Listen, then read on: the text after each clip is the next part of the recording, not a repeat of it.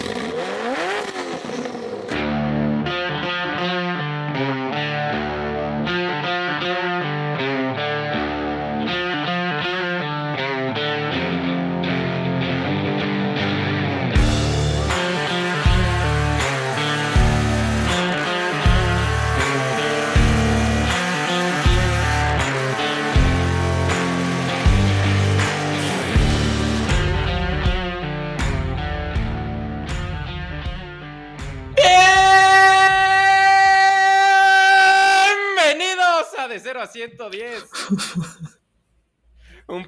De coches. Está- ¿Cómo estás, Boils? Eh, bueno, pues eso, cada día, cada, cada semana que grabo el podcast un poquito más sordo gracias a tus gritos, pero fuera de eso, en general bastante bien. Eh, comentarles a, a los que nos estén escuchando que tuvimos que un problema técnico y tuvimos que repetir el intro. Charlie, tengo que decirte que, güey, el segundo grito siempre sale mejor que el primero, ¿eh? Entonces vas a tener que empezar a hacer dos gritos porque este segundo ya me dolió un poco la garganta, así que Eso se llama karma, güey. A mí me duelen los oídos, a ti la garganta. está bien, estoy de acuerdo. Pues, gente, esta semana estamos solamente Boils y yo. Ahorita que empecemos la sección les vamos a platicar porque el enano no está presente en esta grabación. Eh, está bien, está sano. Eh, nada que ver con el coronavirus, pero, pero sí, decidimos no ponerlo esta semana. Ahorita les platicamos. Eh, ¿Y cómo, cómo estás, Boils? ¿Cómo va todo por allá? Pues por aquí todo bien, todo con muchísimas medidas de, de seguridad y de prevención para, para esto del coronavirus. Como ya habrán leído, visto o escuchado, pues aquí ya no se puede ir caminar por la, por la calle ni nada, o sea, es todo desde casa y solo puedes salir a, o sea, al súper, a la farmacia o si vas a trabajar. No, si estás en la calle por cualquier otra razón, te multan. O sea que sí está un poco drástico el asunto, pero bueno, o sea que está bien para que todo se mejore. ¿Ustedes qué tal por allá? Pues hasta ahorita, la verdad, la vida sigue relativamente igual. Vi que hubo un par de compras de pánico en Costco y que había muchísima gente formada y así, pero yo la verdad no he visto nada de eso en la calle. Aunque hoy estamos grabando en lunes, que es puente aquí, entonces ya mañana que regrese la vida un poco más a su ritmo cotidiano, a ver qué tal. Eh, no sé, a ver si hay menos tráfico, pero pues por lo pronto yo tendré que ir a trabajar y hacer casi todo, eh, pues sí, como si fuera un día normal. Yo creo que nos quedan dos semanas de eso acá y ya va a empezar a, vamos a empezar a estar igual que, que de ese lado del charco. Pues sí, acuérdate, sobre todo lávate las manos, pinche marrano, ¿eh? este, sí, y pues ustedes van a poder a- van a poder poner este podcast. Y generalmente nos escuchan en el coche, ahora lo pueden poner en su sala y escuchar así el radio como, como hace 60 años que la gente se juntaba a escuchar el radio. Pueden hacer eso. Exac- exactamente. Ya ven, les estamos ayudando a llevar este, esta crisis de una mejor manera. O sea que, ya saben, escúchenos, amigos. Bueno, pues la última vez que hicimos esta sección, dijimos que se iba a llamar debate y luego en este mes decidimos cambiarle el nombre porque esto no es una democracia, es una dictadura y nosotros ponemos las reglas. y, y bueno, entonces ahora esta sección se llama Nosotros. Esta sección se llama Nosotros, la de la siguiente semana se, semana se llama Ustedes y luego ya especial y la otra de 3 de 3. Eh, ¿Qué vaya a pasar en un mes? ¿Quién sabe? A lo mejor regresamos a debate o ya le ponemos algo más, pero Exacto. Si ustedes tienen alguna opinión, nos las pueden decir. Chance y la ignoramos, pero bueno, o sea, ustedes adelante, comenten. exactamente, se acepta. Entonces, en la sección de nosotros de esta semana vamos a hablar de el mejor coche japonés que existe o que ha existido en la historia. Y cuando estábamos planeando cómo llevar a cabo esta sección, de qué íbamos a hablar, el enano pensó que para él el mejor coche por económico y el impacto que ha tenido en México era el Versa. Entonces decidimos abrirlo. Eh, Le dijimos que ese güey no iba a tomar, no iba, no iba a participar parte, en esto. claro. exacto. No iba a tomar parte en esta sección y está guardado en su casa, castigado. Exacto, está vetado por semejante comentario. Ajá, esperemos que aprenda, aprenda de esto y a la siguiente no, no venga con este tipo de cosas. Aparte, quiero un Versa y yo creo que todos los Versas son manuales. O sea, le pasaría lo mismo que en la sección pasada, igual no lo podría manejar. No, no, no, eh, tengo que corregirte porque mi abuela tenía un Versa automático y, o sea, creo, creo, en realidad creo que es el coche más lento y más feo de manejar que manejo en mi vida. O sea que, enano, quédate en tu casa. sí, está bien, se lo merece. A ver si recapacita un poco y para la siguiente semana ya lo, lo permitimos regresar. Pero bueno, pues arráncate, Boyles. ¿Cuál fue, cuál fue tu decisión? ¿Cómo llegaste a, ella? Pues mira, yo, para llegar a mi decisión, les voy a explicar un poquito cuál fue mi, mi forma de análisis, ¿no? De cómo llegar a este, a este coche, a este, cuál es el mejor coche japonés de todos los tiempos. Eh, porque bueno, hay muchísimos. O sea, no, no, es, no es una pregunta fácil. Creo que, o sea, hay países que son más difíciles, pero Japón tiene muchísimos coches muy buenos. Eh, y bueno, o sea, mi idea fue a primero hacer una lista de 10 coches, de los 10 coches que, o sea, que si dijera, puff, me encantaría tener este coche, o haber tenido este coche, o haber manejado este coche, y así. Entonces la lista es, obviamente, en esta lista tiene que estar el Lexus LFA, porque pues, es probablemente de los modernos, el mejor sin lugar a dudas. En cuanto a coches clásicos, están el 240Z, el 2000 GT, o sea, el 240Z es el, bueno, el Datsun o el Nissan, como lo quieran llamar, el Toyota 2000 GT y el, bueno, el Nissan GTR, el original, el Skyline, el primer Skyline. Luego, yéndonos un poquito más hacia adelante, con más noventeros, eh, están el Nissan 300ZX, el NSX y bueno, pues el RX6 o, lo que sea. Y luego ya como en medio entre los más modernos y los no tan modernos, el Evo 9, el Lancer Evolution 9, que es, o sea, yo creo que es el coche más versátil para modificar y para carreras, etcétera, que hay o que ha habido en la historia. en la misma línea, el Subaru Impresa STI, el WRX, el sedán de 2004 que tiene un spoiler enorme atrás, que me encanta cómo se ve azul, rines dorados. Exactamente, exactamente. Es, es, es el único coche en la historia del mundo automotriz que le puedes poner rines dorados y es aceptable. Exactamente, exactamente. Y es también es probablemente de los pocos coches que, o sea, un sedán tan cuadrado le quede tan bien un alerón de ese tamaño. Porque es, o sea, es increíble y es, a mí me encanta. Eh, y en la misma línea, el S2000, que es un clasicazo de los coches japoneses no se me ocurre uno, o sea, el que, el que yo escogí está dentro de los que mencionaste y no se me ocurre uno que te esté faltando en esa lista, la verdad. Pero como bien lo dices, es, o sea, son mínimo unos 15 coches que fácilmente podrían entrar en un garage, ¿no? Como el que hicimos la última vez de los tres coches ideales. Fácilmente, si fueran cinco, dos, tres de esos los podrías meter y nadie te, nadie te diría nada. Exacto. Eh, bueno, o sea, igual hay gente que dice, no sabes, el Supra o el Celica, o sea, sí, sí hay coches que igual podrían estar, pero yo solo, o sea, solo porque en vez del Supra yo tendría el Evo 9 o, o sea, en vez del Celica yo tendría el STI, ¿sabes? O sea, esto ya es por gusto, pero sí que hay eso, eso que dices, unos 5 más que sí que podrían estar, pero digo, yo me limité a 10 y con estos 10 me... De ahí empecé a, ¿sabes? Como a quitar, o sea, como petalitos de flor de me quiere o no me quiere, pues eso, es con este me quedaba, puta, este me gusta más, este menos, etcétera.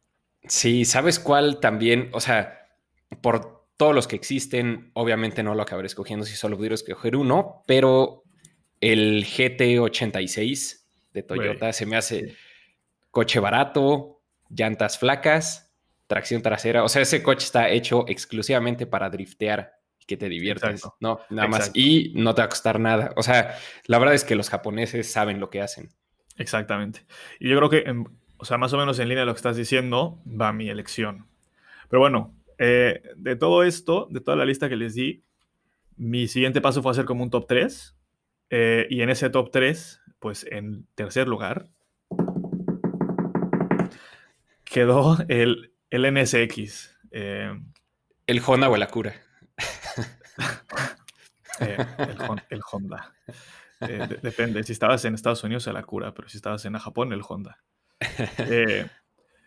un poquito de contexto detrás del, del, NSX, o sea, salió en el 90, pero en, en el 97 hicieron como un pequeño incremento al motor para llevarlo hasta un 3.2 litros.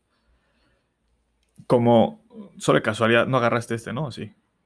No. Ah, eh, ya te ibas a soltar a explicar mi coche. sí, güey, es que si ves que digo, no creo que esté ninguno de los otros dos sea, güey, pero bueno, da igual. Eh, sí, sí, ustedes, es que los que nos están escuchando a lo mejor no saben, pero no nos, no nos decimos qué coche escogimos ni cuál. Entonces es tan sorpresa para ustedes como para nosotros. Exactamente. Eh, bueno, entonces, el NSX. las siglas NSX eh, vienen de un, concepto que tenía Honda, que en realidad antes era eh, NS, NSC, que era como New Super Sport, New, Super, New Supercar Concept. Luego, cuando ya lo desarrollaron, le pusieron la X, porque es como New Sports Car Unknown. La X es como el símbolo matemático de una, de una incógnita, ¿no? De una variable. Entonces, por eso es NSX. Son, son muy son demasiado geeks, güey. Eh, es el primer coche de producción que tenía la carrocería completamente hecha de aluminio.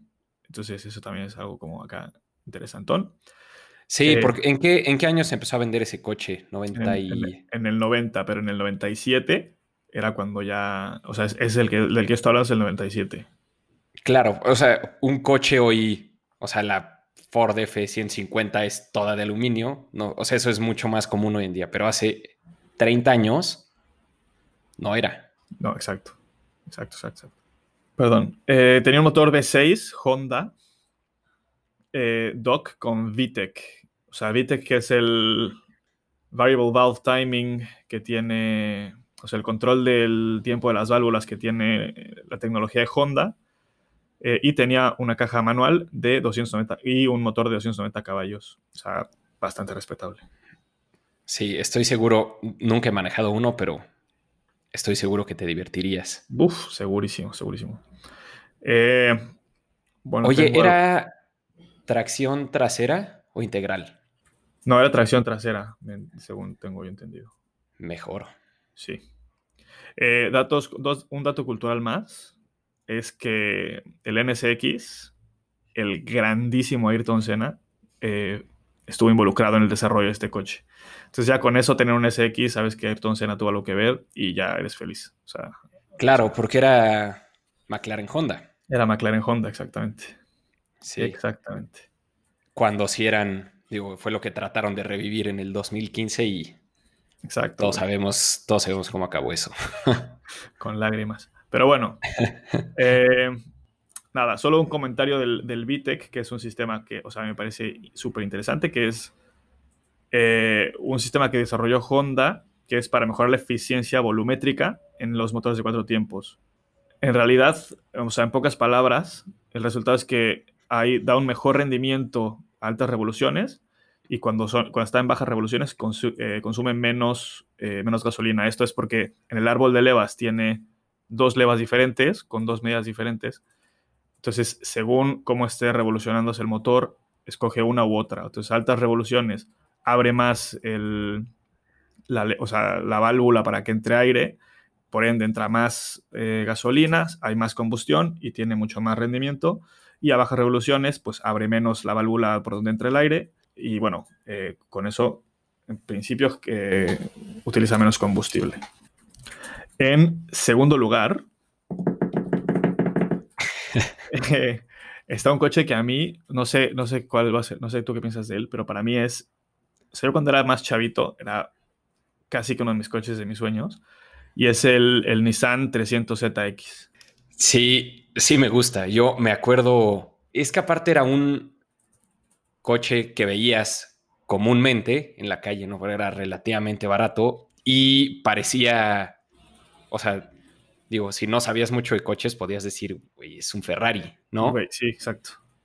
la forma, la forma, sí, siempre, siempre me gustó. Sí, o sea, es un coche que como que se veía súper deportivo. Eh, y pues sí, o sea, para la, para la época, eh, pues sí, o sea, a mí me encantaba y me sigue gustando muchísimo. Eh, como, o sea, un poco de datos técnicos de ese coche, que es, o sea, te quedas también como, o sea, cuando éramos más chavitos no nos enterábamos, pero ahora lo piensas y sigue siendo un coche con, o sea, con unos datos técnicos impresionantes. Tiene un V6, también con, con variable valve timing, son V6 de 3 litros con 300 caballos. Sí. O sea, a Twin Turbo además, porque no tal. Yo la versión de la que estoy hablando es la, el 732, que es la última versión del 300ZX. Después de eso, la neta se fue toda la basura, ¿no? Porque el 350, el 370 es. No. Sí, como que. lamentable. Como que Nissan después del, 300, o sea, el último Z interesante fue el 300ZX y ya de ahí como que sí se les fue, no sé, a mí no me gustó para nada. Como que intentaron, yo creo que me parece que intentaron competir mucho con el Eclipse y, y lo empezó a hacer súper redondo, súper, no, no me gusta. Sí, no, a mí tampoco, nada. Eh, Ah, bueno, para su tiempo también este coche es como, o sea, está súper cool porque tenía dos modos de suspensión, suspensión rígida y suspensión eh, confort para la ciudad, y tenía eh, dirección en las cuatro ruedas. O sea, esto está, está cañón. Son cosas que hay coches así deportivos de hoy que no lo tienen. Que es, sí, o sea, eso no te veas tan lejos, ¿no? El Porsche 918 es una de las cosas que presumen, ¿no? Que tiene dirección en las cuatro ruedas y ve el coche que es y ve lo nuevo que es, ¿no? Digo, obviamente en estas épocas es mucho más común ver eso, pero otra vez, hace 20, 25 años. Claro. Eh, además, e, el C32, o sea, como para, para dar como fe de su popularidad, estuvo en la lista de los 10 mejores coches de la revista Car and Driver durante 7 años consecutivos. O sea, creo que no hay otro coche que haya logrado hacer eso. No manches. Yo creo que, ¿en cuánto crees que te podrías comprar uno hoy? Pues hiciste la pregunta exacta porque es justo lo que iba a decir. Eh, me estuve, estuve checando y pues, obviamente hay como un rango de precios, ¿no? Hay, uno, hay coches que están súper bien cuidados con 60 mil kilómetros y casi nuevos que cuestan casi 300 mil pesos. Pero hay no están en muy buenas condiciones por 185, 200 mil pesos. Que la neta, por el coche que estás comprando, me parece que es bastante barato. Sí, es un regalo. O sea, si uno de esos lo, restauras bien, eh, que esté impecable, buena pintura, el motor esté bien, caja esté bien y todo, en 15, 20 años eso claro que es un clásico, ¿no? Claro que es un clásico. Ajá. Sí, sí, sí. Así que si tienen, si tienen esa cantidad de dinero por ahí regada, sin saber qué hacer, hagan, hagan eso, ya que la economía se está yendo a la basura. Exacto, si estaban pensando en invertir en bolsa y ahorita que vieron que nuestro amigo el coronavirus mandó toda la mierda, pues miren, cómprense un 200, un 300 ZX y restáurenlo y ya, ya tienen felicidad y mucha lana ahí esperando a, a que la cobren. Exacto, y si reciben reclamos de su esposa, de sus papás, les pueden decir claramente que en este podcast se los recomendamos. Exacto. Y échenoslo, nosotros hablamos con ellos, no se preocupen. Exacto. Eh, bueno, y ahora ya para finalizar y llegando al número uno, el mejor coche japonés de la historia y que no creo que haya muchos contendientes que lo puedan quitar de ahí, y espero que no sea el mismo que escogiste tú, es el GTR. No, no fue el mismo. Y la cagaste. Espera. No sabes ni siquiera de qué GTR estoy hablando, amigo mío. Bueno, Bueno, está bien. te, voy a dejar acabar. Yo estoy hablando en concreto de la versión KPGC10 de 1971. Entonces, ahora antes de que tú hagas cualquier comentario, les voy a explicar un poquito la historia del, del Skyline, porque este es el primer Skyline. O sea, este es el que forjó la leyenda, por así decirlo el Skyline, o sea, el GTR, lo presentaron en, Tokio en el 68, pero no lo empezaron a vender hasta el 69. El nombre interno en Nissan era PGC-10 y se empezó a vender como un sedán de cuatro puertas. Un motor seis cilindros en línea, 2 litros y 160 caballos con caja manual. Lo que tiene muy interesante este coche es que la tracción trasera. O sea, muy bien. En el 71 la sacaron del estadio, como diría el enano, y sacaron la versión coupé. Esto sí es un coupé BMW. Eh, con dos puertas y más corto. Ese coche, güey, es para mí el mejor coche japonés de la, de la historia del mundo. Entonces, se lo conoce popularmente como el Hakosuka, y esto es un, como una combinación de las palabras Hako en japonés, que quiere decir caja, y Suka, que eso no me queda claro, lo estoy investigando y hay dos versiones. Suka puede ser literal Skyline o el nombre con el que se le conoce las carreteras donde lo desarrollaron. Entonces, bueno, ahí está un poco. Bueno, pues si, ustedes, si ustedes hablan japonés. Ajá, ahí nos echan un mensajito, ¿no? Sí. Eh, para darte un poquito más de historia, el GTR empezó, o sea, la familia del GTR, el árbol genealógico, empezó fuera de Nissan. Había una compañía que se llamaba Prince, que hacía, bueno, sí, Prince Skyline, que hacía coches, pues, era una, una manufactura, o sea, que hacía coches a versión, o sea, en escala un poco más pequeña que, un, que Nissan, por ejemplo. Eh, esta compañía existió de 1957 al 64, que fue cuando los compró Nissan. Pero bueno, el primer coche, que es, o sea, del cual viene el GTR, eh, se llamaba literal el Prince Skyline GT. Era un coche, en realidad, con un motor bastante chiquito, porque tenía un 1.4, o sea, no, daba mucho de sí, pero luego eh, los de Prince pusieron el motor de su coche más grande. Por lo general, eso es, algo que hacen mucho los japoneses, como que al coche más chiquito le ponen el, motor más grande del coche más grande que venden. Por lo general siempre funciona, pero bueno. Eh, y ahí fue cuando le pusieron el 2 litros en, 6 cilindros en serie, en línea. Eh, y pues ahí ya ahí empezó a tomar una buena forma. En ese año entró en el Gran Premio de 1964, el Gran Premio de Turismos de Japón, y quedó en segundo lugar, detrás de un Porsche. O sea, ya era un, era un coche serio. Eh, porque el Porsche era de motor central, etcétera. Entonces, pues, ¿sabes? Cuando te llega una marquita japonesa con un cochecito ahí, te va mordiendo los talones, pues, pues no les, no les hizo nada de gracias. Eh, en esta carrera, por cierto, el, coche, el Prince, el, o sea, lo conducía Tetsu Ikuzawa, que al día de hoy sigue siendo el único piloto después de esta carrera. Eh, Tetsu se pasó a Porsche y ha sido el único piloto japonés de la fábrica de Porsche. O sea, en cualquiera de sus competiciones solo ha habido un japonés y fue este güey, al que le ganaron con el Prince. Al final, de, la carrera del 65, me parece, al final ganó el Prince con, con el GR. A, este GR le conocían como el GR8. Eh, y después de, esta, después de esta carrera, Nissan se quedó bastante impresionado con estos, con estos brothers de Prince y compró la, compró la marca. De ahí que en el 69 presentaran el, GT, el GTR, el Skyline. Bueno, lo presentaron en el 68 y en el 69 lo, lo empezaron a vender eh, ya mass produced. Y pues nada, hermano, ese es mi, ese es mi coche favorito eh, porque seguro todo el mundo ha visto, ha visto este coche. Ha visto cómo tiene los espejos en. O sea, los espejos el cofre. en el cofre, güey. Es un detalle que se ve. No sé qué tan útil será, pero se ve súper cool. O sea, he estado leyendo como gente que hace test drives y es como, güey, es la.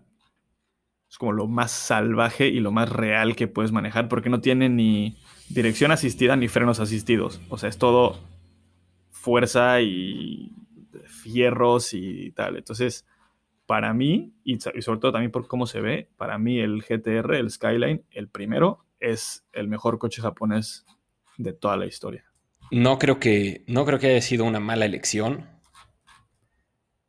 pero, pero, Ajá. la neta es que te quiero tirar mierda, pero.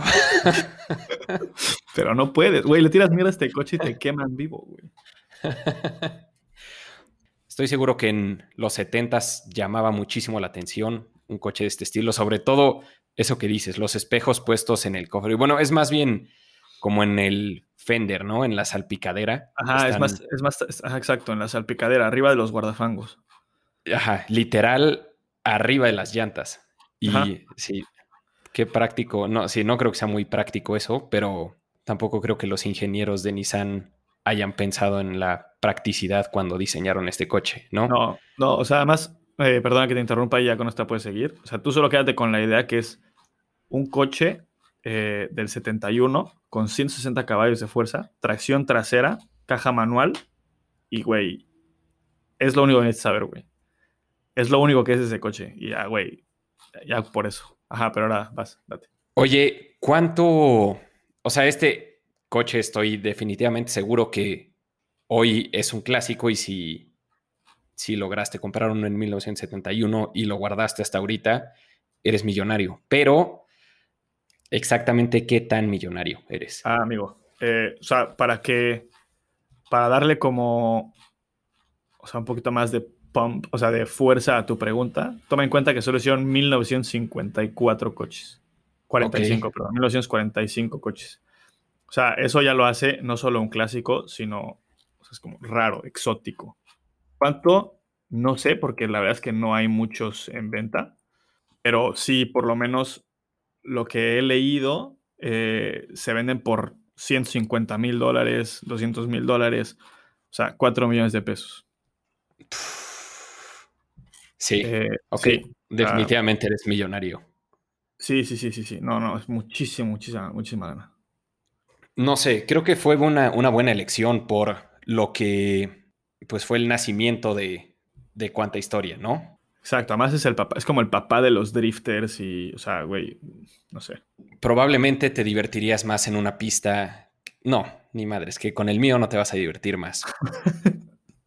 Pero por ese punto que dije, respeto tu, tu decisión y no voy a no voy a criticarla tan a fondo. En lugar de criticarla, te voy a contar del mío para que veas lo que pudiste haber escogido.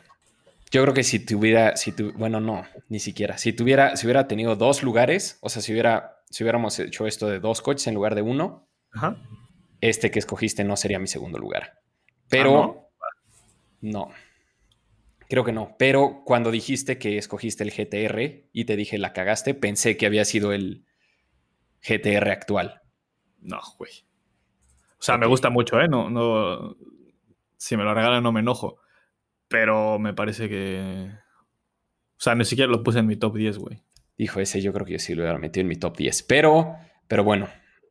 El coche que yo escogí, así como el tuyo, fue el papá y una nueva generación de lo que fue la historia de los coches japoneses, ¿no? A partir de ese, todo lo que creció, hasta dónde. O sea, pues desde el históricos como el R32 al R34, estoy seguro que podemos decirle que si no es su papá, definitivamente es su tío abuelo, este, tu GTR de los Supras de, de coches de este estilo que, pues creo que el boom fue más en los noventas, ¿no? Sí. El mío no es el papá de nadie, ni empezó una historia revolucionaria en, en Japón, pero debió de haber sido. Y si la gente le hubiera puesto más atención, hoy estaríamos parados en un mejor lugar en, el, o sea, en el mundo de los coches. Estoy ah. seguro que de todas, este coche no hubiera eliminado el coronavirus, pero... nunca sabes, güey. Efecto mariposa, papá. Teoría del caos, güey. el coche que yo escogí es el Lexus LFI. Exactamente. Muy bien. Ajá, en realidad fue el último coche salido de Japón con, con el alma como fue, ¿no? Con un motor sin turbos, con un motor naturalmente aspirado. A lo mejor el único pero que le pongo, pero está difícil con el motor que ahorita les voy a explicar. El motor de verdad es una obra de arte. Y pues no, si le hubieran puesto una transmisión manual, yo no creo que, yo creo que lo hubieran tenido que cambiar o mínimo cambiar el clutch cada 500 kilómetros. Pero bueno, déjenles platico un poco de este coche. Seguramente lo han visto si son apasionados de los coches. Este es, creo que un coche apuntado hacia. Bueno, esa no era la idea del Lexus, pero los únicos que nos acabamos fijando en este coche fueron los apasionados de los coches. En, en realidad, lo que Lexus quería era construir un coche insignia, ¿no? Que son los coches pues que hacen muy poquitos, que su principal objetivo es hacer que la gente se fije en su marca y luego que las tecnologías que le implementan este coche insignia vayan bajando hacia los coches más terrenales y que pues, la gente pueda decir, no, es que mi, mi Lexus porquería que me costó. La verdad no soy fan de Lexus. Pienso que son una porquería de coches y en mi vida me compraría uno. Pero, pero bueno, la idea de Lexus, del, atrás del LFI, era cambiar este tipo de actitudes. Por cómo estoy pensando, y estoy seguro que tú también piensas igual, Boyles. Eh, sí, o sea, de hecho lo hablamos. lo, hablamos hace poco que decíamos, güey, o sea, los Lexus solo los compran los raperos en Miami y ya, güey, o sea, como que o sea, igual y la gente rica en Japón, no sé, o sea, como que no tiene un, mercado así como que muy definido. Eh, entonces sí, pues no, nadie sabe. Güey, no sé, no te podría decir otro modelo de, Lexus que no sea el LFA, güey. Sí, o sea, yo los ubico, si los veo en la calle, pero aparte que también tiene nombres, el IS 9700. Sí, sí, bueno. Ajá. Este le pusieron LFA porque las siglas en inglés es Lexus Fuji, que es la pista de Lexus en donde, pues sí, la pista de pruebas de Lexus en donde desarrollan este tipo de coches y la A es por Apex.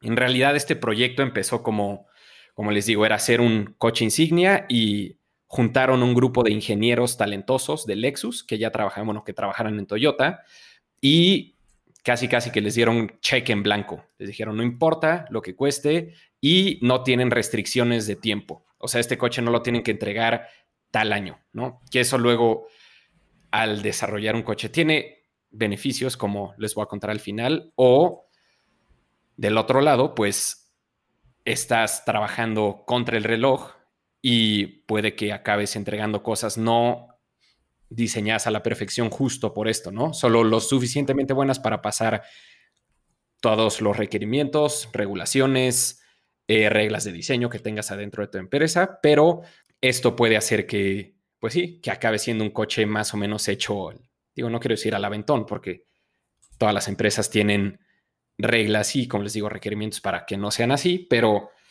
al trabajar contra el reloj, pues sí, no vas a entregar un trabajo perfectamente. O sea, imagínense si les doy una hoja en blanco y les digo dibujo un coche, tienes 30 segundos o tienes tres semanas, ¿no? Obviamente vas, van a ser otros resultados. Y como les digo, al final les, les cuento un poco más de esto, pero esto en realidad también fue lo que enterró al LFI en, en el olvido de todos. Dejen, les platico un poco primero de lo que es el coche, para ya luego meterme en detalles específicos. Este coche lo empezaron a hacer o empezaron a desarrollar el proyecto en el año 2000. O sea, más o menos en el año 2000 fue cuando les dijeron, tomen cheque en blanco, no hay límite de tiempo. A partir de ahí, hasta que salió, se tardó más de 10 años. Entonces, este coche estuvo en desarrollo ese tiempo. Es ridículo, es muchísimo, muchísimo tiempo.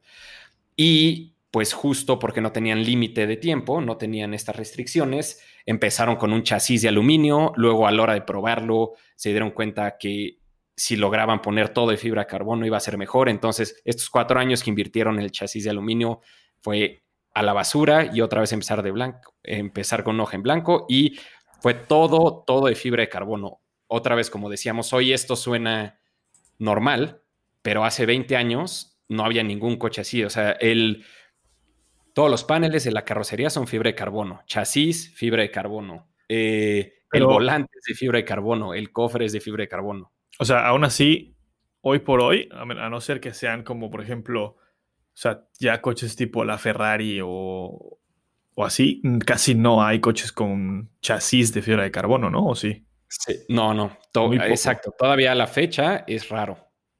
Claro, y estos güeyes... Y estos güeyes lo lograron, o sea, diseñándolo en el, bueno, si empezaron en el 2000 y tiraron los primeros cuatro años por el chasis de aluminio, en el 2004 más o menos decidieron que iba a ser todo de fibra de carbono. Lo lograron, les digo, hasta el volante es de fibra de carbono. Y luego llegaron a la parte del motor, que aquí es en realidad donde está lo interesante y mi razón por escoger este coche. Si yo pudiera escuchar este motor todos los días, vendería mi casa, o sea, viviría adentro, adentro de ese coche por poderlo ir. Al rato les pongo un, audio de cómo suena, es ridículo. Antes de que se los ponga, les quiero contar la magia que hicieron estos güeyes. Pues se aliaron con Yamaha, que como saben, pues hacen motos y en realidad Yamaha empezó como una empresa de instrumentos musicales. Y esto... relacionado con los motores de alto desempeño. Creerás que no, pero ahorita vas a ver, ahorita vas a ver cómo sí. Es, bueno, lo primero que decidieron es que iba a ser un B10 y que lo, que lo querían montar atrás del eje delantero. Esto para una mejor distribución de peso. Decidieron que iba a ser un B10 montado atrás del eje y con una tracción en las ruedas traseras, nada más. Y luego, aquí fue donde se empezaron a meter y a sacar ideas de, de verdad, de verdad que los ingenieros de Toyota que estaban atrás del diseño de este motor eran unos genios y, no sé en dónde estén, y Yamaha también, no sé en dónde estén metidos ahorita, pero me quito el sombrero y sobre todo otra vez regresando a lo mismo, que fue hace 20, 15 años. Bueno, pues el motor está hecho de materiales y aleaciones exóticas de aluminio, magnesio y titanio. Uno de los grandes puntos eh, a favor que tiene este motor es que tiene lubricación en seco. O sea, si ubican el, un motor normal, pues tienes un cárter hasta abajo, que es donde está todo el aceite, y de ahí se distribuye a lo que necesita el motor. Este no es así. En lugar de tenerlo abajo, este, el motor dirigía el aceite usando una disposición ventricular externa y mandaba aceite a presión constante a las partes que la necesitaran. Esto hacía que pues no tuvieras un cárter abajo, quitándole espacio y que pudieran montar el motor mucho más abajo, también mejorando el centro de gravedad. Y ya gracias a que el aceite se mandaba a presión constante, no se estaba moviendo eh, y pues sí, haciendo como olas, como en un cárter normal y esto hacía que pudieras tomar curvas a 2 Gs, ya como el pues tenía esta disposición ventricular que les digo, solamente se mandaba las partes que necesitaban y no está el aceite ahí volando por todos lados en el motor como en un coche normal. O sea, eso está, eso está muy chingón, para que te interrumpa. Bueno, obviamente tiene que salir el cerebro mexa a preguntar, güey, porque o sea, está poca madre, pero entonces eso quiere decir que si en algún momento caes en un bache o toca o te vuelas un tope o lo que sea, lo que pega es el motor. Sí, sí. Directo, güey. O sea, sí, aquí no te vuelas el cárter. Ajá. Sí, sí, sí pasaría eso.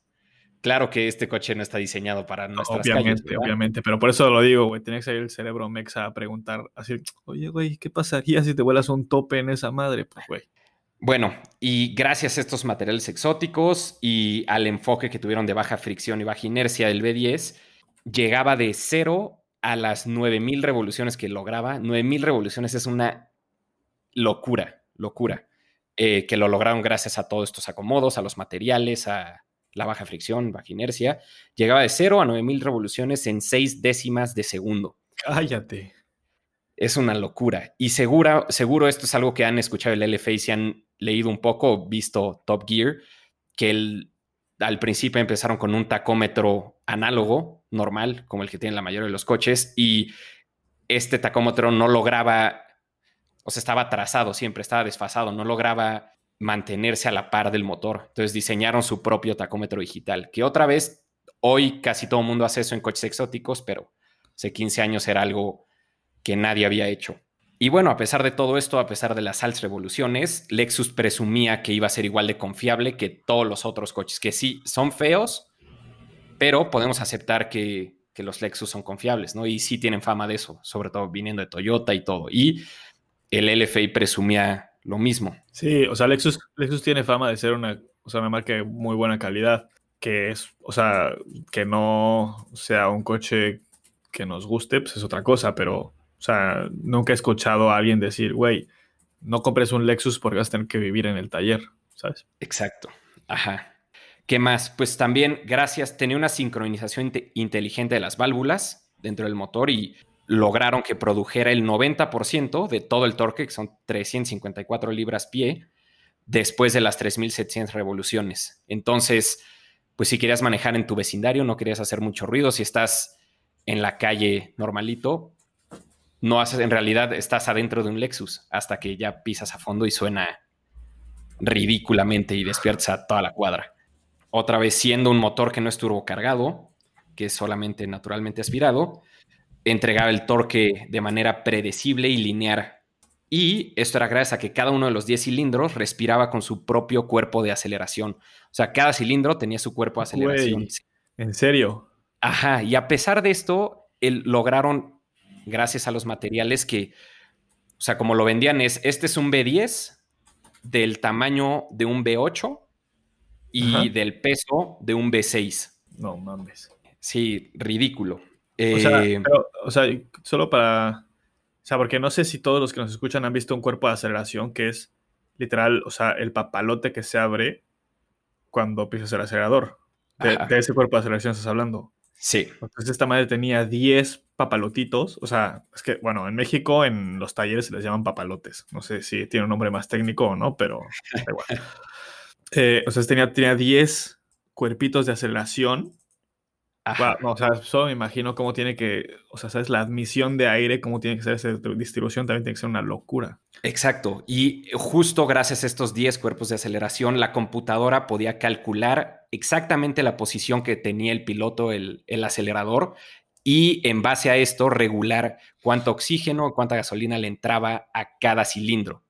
O sea, es una, te juro, de, o sea, somos ultra geeks, pero te juro es de, se te pone la piel chinita. Sí, sí, sí, sí, sí. O sea, y es como la cuarta vez que decidimos, o sea, te acuerdas lo que decías de los japoneses son super geeks desde que pusieron el nombre NSX hasta que, güey, eso, güey, ¿cómo está muy cabrón? Sí, entonces, pues sí, esto lograba que tuvieras un, una retroalimentación del coche y del acelerador y de todo precisa y perfecta. O sea, sabes exactamente si mueves medio centímetro el acelerador, qué va a pasar en el coche, sobre todo si lo conoces y lo aprendes después de mucho tiempo. Es de verdad eh, impresionante. Y ahora sí, aquí entra lo de Yamaha y el, los instrumentos musicales que hacían. Ahora, piensen todo esto en conjunto que les he contado, los materiales, eh, la lubricación externa que tenía el motor, los 10 cuerpos de aceleración. Encima de esto,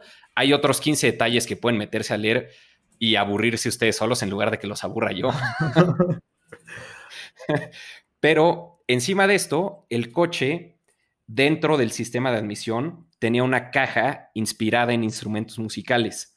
Se dividía horizontalmente usando paredes rígidas y con costillas horizontales en cada canal, que esto creaba una acústica perfecta y que hace que suene el motor como suena. Literal suena como un Fórmula 1 de esas épocas en la calle. Entonces, esto no solo lo, no solo lo dejaron así, dijeron, bueno, vamos a dejar estos canales y así para que tenga la resonancia y acústica perfecta y que los peatones se la pasen bien. No, diseñaron tres canales que están dirigidos al habitáculo, a la cabina, a diferentes partes. Hay uno que sale como por arriba del tablero, donde muchos coches tienen una bocina, por ahí daba un canal. Obviamente no son, no es como una toma de aire, ¿no? Pero estos tres canales estaban dirigidos hacia el habitáculo y siendo todo el habitáculo de fibra de carbono, pues te lo transmite adentro perfectamente, ¿no? Entonces era uno ahí, uno por abajo y tenía otro que entraba como por abajo de la transmisión. Entonces creaba,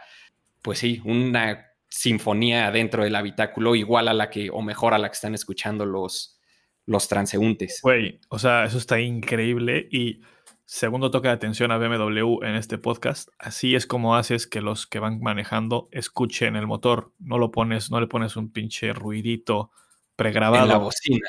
Exacto. Exactamente, exactamente. Y estos, pues después, o sea, es el, la atención al detalle de los ingenieros y el, la ventaja de tener todo el tiempo del mundo para diseñarlo es esto. Después de haber logrado construir un motor tan histórico, tan, sí, sin precedentes, no si hubieran tenido restricciones de tiempo, siento que hubieran dicho, bueno, pues ya ahí suena increíble, sácate, vamos, tenemos que sacar el coche y venga, no, encima de eso, crearon la caja esta para que sonara todavía mejor y después de eso, idearon cómo hacer que el piloto escuchara más que nadie.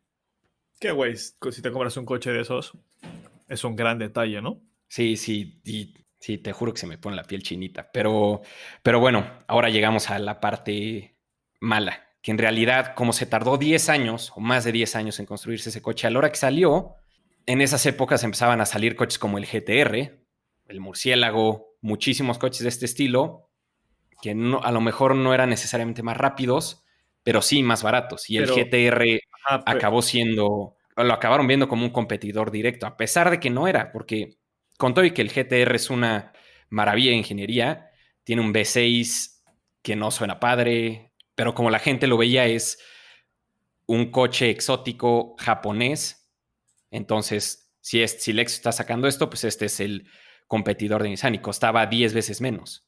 Claro, o sea, poner como competidor directo como plan Ferrari, Lamborghini a Nissan y, Lexus, que es bastante, bastante injusto. Solo recuérdame, ¿en qué año salió el LFI? 2012. 2012, ok. Lo empezaron a presentar en el 2010 y yo creo que lo empezaron a vender en el 2011, siendo modelo 2012. Entonces, en realidad estuvo 10, 11 años en, en etapas de diseño y prototipos, etcétera, etcétera. Sí, pues es que además ese fue el año que, o sea, Ferrari tenía el 458. O sea, es que sí, sí, sí entró en un año con muchísima competencia, ¿eh? Pero bueno. Exacto. Pues este tipo de cosas de todo, todo, lo que les acabo de explicar del motor y todo eso, eso solo nos gusta y lo entendemos nosotros, que el objetivo de este coche era todo lo contrario, ¿no? Que todo mundo lo viera y dijera, no manches ese Lexus, está increíble, aunque no tengas idea que tenga atrás, y que eso se cascadee a las otras cosas que hacían. Obviamente no lo lograron, es más, hicieron solamente 500 y les costó venderlos, o sea... O sea, les costó venderlos, digo, a ver, tú que hiciste la investigación sabrás mejor, pero según yo costaban al tipo de cambio de hoy como 10 millones de pesos, ¿no? De, o sea, de sacarlo de la agencia. Sí, costaba 400 mil dólares y encima de esto le podías meter extras. O sea, este no era el precio final. Y aparte, la gente de marketing de Lexus la cagó magistralmente y al principio, como dijeron, este es el coche insignia para crear más pues expectativa alrededor de él, no podías comprarlo al principio. O sea, si lo querías, lo podías arrendar por un par de meses y luego ya decidir si lo comprabas. Entonces, aviéntate, o sea, si te va a costar 400 mil dólares un coche, aviéntate el papeleo para sacarlo a arrendamiento un ratito, tenerlo un par de meses, luego a ver si te dejan comprarlo. Entonces, lo que acabó pasando es que estuvo, estuvieron varios sentados en agencias sin que nadie los pelara un buen tiempo. Y pues sí, lo que les digo, todo lo que era, lo que está, para lo que estaba enfocado este coche, el objetivo de este coche, no se cumplió. Pues no, o sea, es que porque además, digo, si tienes la lana bien, pero, o sea, nosotros ahora, o sea, igual cuando salió, no sabíamos tanto de este coche, ¿no? O sea, fue como que fue creciendo la información y ahora mientras más información mejor, pero si a ti te dicen, güey, pues este coche es un Lexus que cuesta 400 mil dólares y solo te, o sea, solo te lo arrendamos, pues sí, entiendo, entiendo perfectamente por qué no, o sea, por qué no salía ese coche de las agencias. Exacto, pues eso es lo que creíamos todos, ¿no? Es Lexus se aventó a hacer un coche súper deportivo, ah, chido, pues también Nissan y cuesta 50 mil dólares, no 400 mil. Exacto. Eso fue lo que les pasó. Y pues sí, en realidad en costo, en objetivo que tenía, el objetivo que tenía Toyota para esto fue un fracaso para ellos. Pero a nosotros nos quedó en mis ojos el mejor coche japonés de la historia. Y si hasta ahorita no los he convencido, escuchen esto.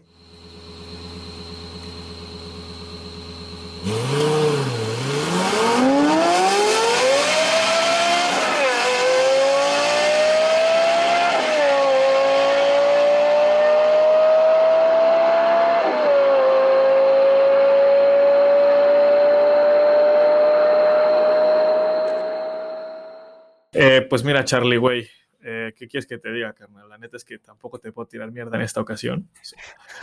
vamos, a, estar de acuerdo en que vamos a tirarle mierda al enano por, por su versa. Eh, me, parece, me parece que ese sí. O sea, sí están. La verdad es que no lo puse en mi top 3 porque yo soy un poco más de coches, de coches clásicos. Y también porque te conozco y supuse que tú ibas a estar más por ese nivel. Entonces, para que hubiera un poco más de discusión, que fuera más interesante. Pero sí, tienes razón, o sea, es, es, un coche que, no sé, cualquiera de nosotros que, somos geeks y que nos encantan los coches, también estaría en un top 5 de los coches que tendríamos sin ningún problema. Para mí, como que, o sea, yo no sé, no sé si tú lo, si tú encontraste algo parecido o no, pero yo había leído que el Lexus perdía dinero por cada LFA que vendía también. Sí, sí, encima de todo. Y sobre todo tomando en cuenta que les costó 10, 11 años. Exacto, exacto. Entonces, llegar a él. Sí, si metes todo ese costo, o sea, si factorizas todo ese costo en la en el precio del coche, pues el coche tendría que haber costado como 2 millones de dólares o así. Exacto, más los materiales exóticos, ah, más todo el coche siendo de fibra de carbono, todo eso sí, le perdían, o sea, con todo que costaba 400 mil dólares, le perdían dinero. Es una locura.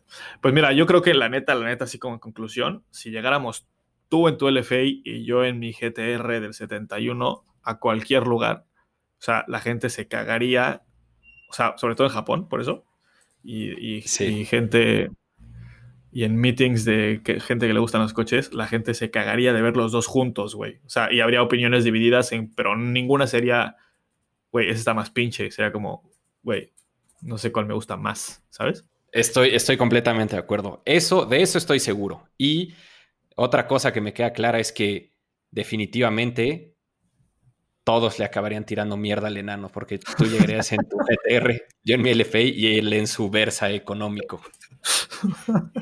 Así que no, no nos dejen solo a nosotros criticarlo, ustedes también le pueden escribir a mentar la madre por, por haber escogido un Versa y entenderán por qué decidimos no, no invitarlo a este podcast. Exactamente. A ver si para la próxima cambia su, su manera de pensar y ya podemos estar los tres. Muchísimas, muchísimas gracias por escucharnos. Ya saben que la siguiente semana es la sección de ustedes, entonces escríbanos cuál es para ustedes el mejor coche japonés en la historia. Si nos da tiempo, comentamos todos. Si quieren criticar al enano de su elección, también escríbanos. Si quieren criticar la nuestra, es escríbanos, pero estoy seguro que va a tener menos, eh, sí, menos críticas cual tu elección o la mía. Exacto, la nuestra va a estar un poquito con la con la conciencia un poquito más tranquila, el que va a tener que tragar un poquito de miedo va a ser el enano, pero bueno, se lo merece. Y bueno, pues si me quieren seguir a mí en redes sociales, soy 110 Charlie en Instagram y en Twitter. Y yo soy JPB de Barcelona Ojeda en Instagram y en Twitter. Y pues somos de 0 a 110 en todos lados, en Facebook. Por ahí nos pueden escribir en send email, preguntas o lo que sea que quieran que comentemos en la siguiente semana. En Twitter somos de 0 a 1101, también nos, pueden escribir ahí o en donde quieran a charlie arroba de 0 a 110.com. Ya, creo que nada, solo queda despedirnos, agradecerles y que chinga su madre el enano. Sí, que chinga su madre el enano y amigos, lávense las manos. Gracias, yo soy Charlie. Y yo soy Boyles.